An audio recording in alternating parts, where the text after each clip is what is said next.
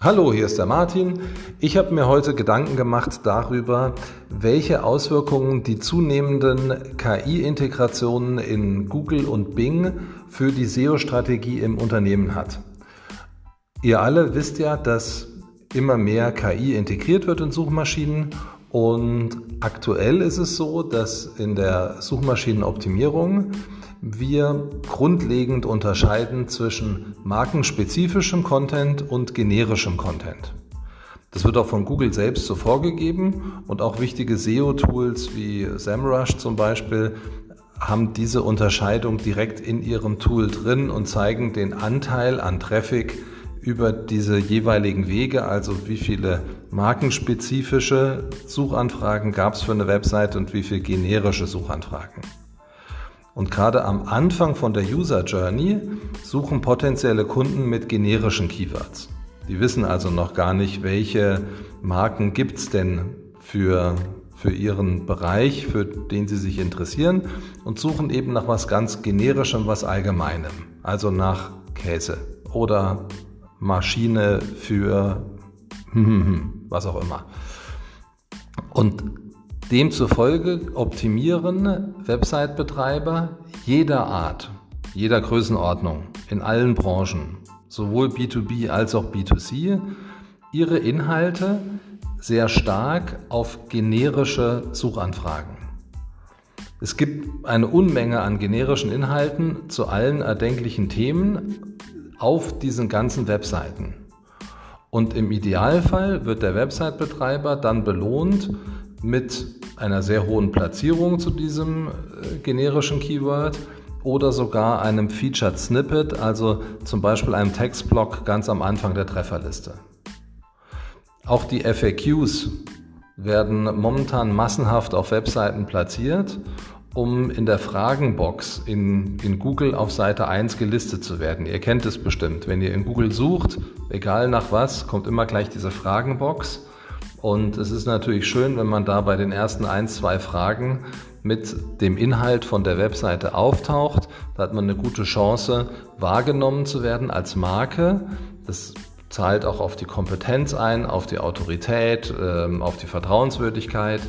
Und gleichzeitig ist es eine sehr gute Chance, einen Klick auf die Seite zu bekommen. Also es wird ganz viel auf generische Inhalte optimiert. Gleichzeitig gibt es aber immer mehr KI-Tools. Also Microsoft hat äh, mit OpenAI und ChatGPT ja momentan das erste Tool, ähm, das immer mehr in Bing integriert wird. Und Google hat mit BART nachgezogen und bei beiden Tools geht es im Wesentlichen darum, dass man als User eine Frage eingibt und auf Basis von einem großen, wenn auch nicht aktuellen Datenpool in Verknüpfung mit KI eine Antwort bekommt. Also es geht darum, dass wenn das in den Suchmaschinen eingebaut wird, der User dann nicht mehr auf eine andere Seite klicken muss. Und das kommt immer mehr. In Amerika gibt es erste Testläufe in Google, bei denen eben die Antworten von Bart direkt in der Trefferliste mit auftauchen. Ähm, und da muss man jetzt kein Prophet sein, um vorherzusagen, dass das überall kommen wird, weil Google da hier das Interesse hat, dass der User direkt auf Google bleibt und gar nicht erst wegklickt. Es wird also für die Antworten auf allgemeine generische Fragen wird es nicht mehr notwendig sein, dass der User die Suchmaschinenergebnisseite verlässt. Was heißt es jetzt für den Website-Inhalt? Da braucht es natürlich dann einen neuen Ansatz, der nicht primär auf die Auffindbarkeit zu diesen generischen Keywords ausgerichtet ist. Und das ist das, was wir auch als Content Marketing und SEO Agentur momentan überall machen. Wir optimieren Inhalte auf generische Keywords, wir schreiben Fragen und Antworten auf den einzelnen Seiten und versuchen eben zu diesen generischen Keywords möglichst hoch zu ranken. Das wird so nicht mehr ausreichen. Die Frage jetzt ist, was ist denn dann eine sinnvolle Zielsetzung in der neuen SEO-Welt mit der KI-Integration? Natürlich möchte ich als Unternehmen auch in Zukunft bei den reichweitenstarken generischen Keywords auf den ersten Plätzen gefunden werden. Das gilt grundsätzlich für jedes Unternehmen vom Startup bis zum Konzern. Also da geht es um Antworten auf Fragen wie, was ist Punkt, Punkt, Punkt oder wie funktioniert das und so weiter. Da diese Antworten aber in Zukunft direkt in Google stehen werden, braucht es Webseiten, die wieder stärker auf die Marke einzahlen. Denn ergänzend zur fertigen Antwort wird es in Google auch weiterhin Links zu Websites geben. Das heißt, auch weiterhin muss das Ziel sein, hier prominent platziert zu werden, aber es braucht zusätzlich eine Markenpräsenz, die sich auch schon im Titel und der Description zu jedem einzelnen Treffer zeigt. Weil hier kann der User überzeugt werden, dass das Unternehmen mit seinen spezifischen Produkten und Dienstleistungen für dieses generische Keyword der ideale Ansprechpartner zu diesem Thema ist. Und dann kommt es zum Klick. Und das ist ja letztlich der zweite wichtig, das zweite wichtige Ziel der inhaltlichen Optimierung auf der, der Inhalte auf den Webseiten.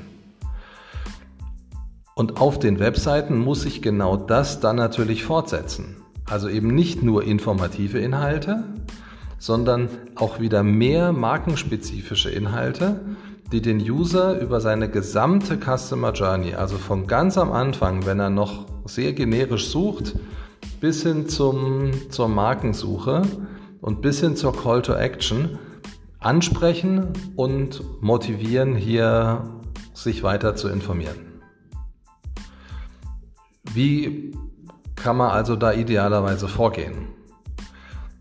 Generische Inhalte sollten sowohl die User-Bedürfnisse berücksichtigen und die spiegeln sich ja im SEO, ähm, also in der Häufigkeit von ähm, Keyword-Anfragen, als auch mit unternehmensspezifischen Inhalten. Und das möglichst in der individuellen Tonalität des Unternehmens. Wenn man das kombiniert, also sowohl die User-Bedürfnisse, die eben sich in den Keywords und Keyword-Kombinationen zeigen, als auch die unternehmensspezifischen Inhalte und das in der individuellen Tonalität. Das nennen wir Next Generic Content und diese Art an Inhalte gilt es jetzt überall zu erstellen. Das heißt, es müssen eine Menge Inhalte geändert werden auf Webseiten, die eben momentan ausschließlich auf Information ausgerichtet sind und idealerweise angereichert werden mit unternehmensspezifischen Inhalten und in der richtigen Tonalität geschrieben werden, damit der potenzielle Kunde auch gleich merkt, ah, da ist ein spezieller Ton drin, äh, das erkenne ich, das ist das Unternehmen XY, die schreiben immer so und so. Die duzen immer und haben bestimmte Wordings und so weiter. Also hier ist die Aufgabe zuerst, wie gehabt, die SEO-Analyse zu machen, die Keyword-Recherche zu machen und herauszufinden, wonach suchen eure User eigentlich. Und dann stellt ihr euch Fragen wie, welche Inhalte sind denn zu diesem Thema wichtig für uns zu kommunizieren? Oder was macht uns aus? Oder warum mit uns arbeiten oder von uns kaufen? Und diese Antworten finden sich dann idealerweise schon in den Metatext und natürlich erst recht in den Inhalten auf der Webseite. Das ist dann besonders überzeugend, wenn diese Antworten eben dann auch noch in der wiedererkennbaren Tonalität geschrieben sind, der User auf der Webseite das Corporate Design des Unternehmens erkennt und so einen Gesamteindruck zu diesen generischen Themen hat, wo er eure Inhalte findet und von euch und eurer Marke überzeugt wird.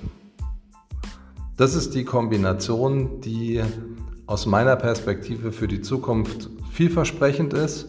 Und wenn ihr auf euren Webseiten bisher auch bei generischen Inhalten sehr starken Fokus auf informative Inhalte hattet, dann lohnt es sich darüber nachzudenken, wie das idealerweise anzupassen ist und wie ihr mit der Kombination aus Informationen und markenspezifischen Inhalten eure User zukünftig überzeugen könnt.